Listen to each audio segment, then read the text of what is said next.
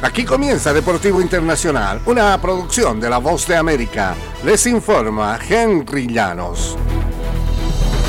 El atleta estadounidense de 26 años, Noah Lyles, atrapó el título mundial en los 100 metros al cronometrar un tiempo de 9.83 segundos, una victoria que reconfigura el panorama con miras a la cita de París 2024, perfilándose para ser el primer hombre que complete el doble 100-200 desde que Usain Bolt lo hizo una costumbre en los Juegos Olímpicos y los Mundiales entre 2008 y 2016.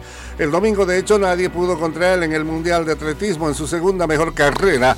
Ahora no ve a nadie capaz de frenarle en su objetivo de convertirse en el próximo gran velocista en Juegos Olímpicos. Sagaz, hablador y siempre confiado en su talento, Lyles podría ser el hombre que rompa la anarquía que ha imperado en la velocidad desde que Bolt se retiró hace seis años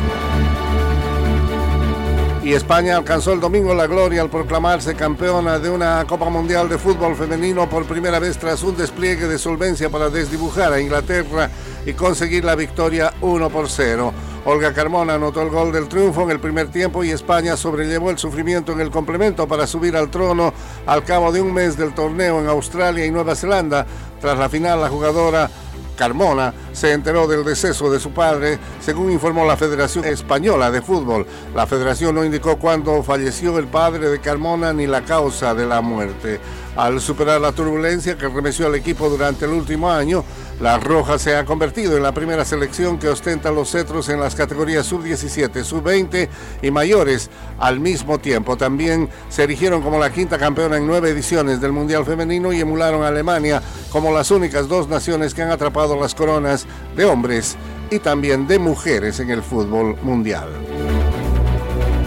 Novak Djokovic marcó su retorno a Estados Unidos con una vibrante victoria sobre el número uno mundial Carlos Alcaraz, imponiéndose 5-7, 7-6, 7-6 en la final del Masters de Cincinnati. El astro serbio disputó su primer torneo de tenis en territorio estadounidense en dos años debido a que no podía ingresar al país por resistirse a vacunarse contra el COVID-19. Djokovic conquistó su tercer título en Cincinnati en seis años cuando Alcaraz mandó fuera una devolución.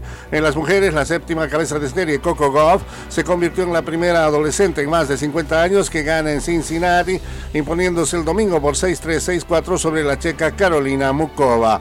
Goff, la finalista del Abierto de Francia en 2022, conquistó su primer título en un Master 1000 de la Asociación de Tenis Mundial. Y este es un título de Estados Unidos también.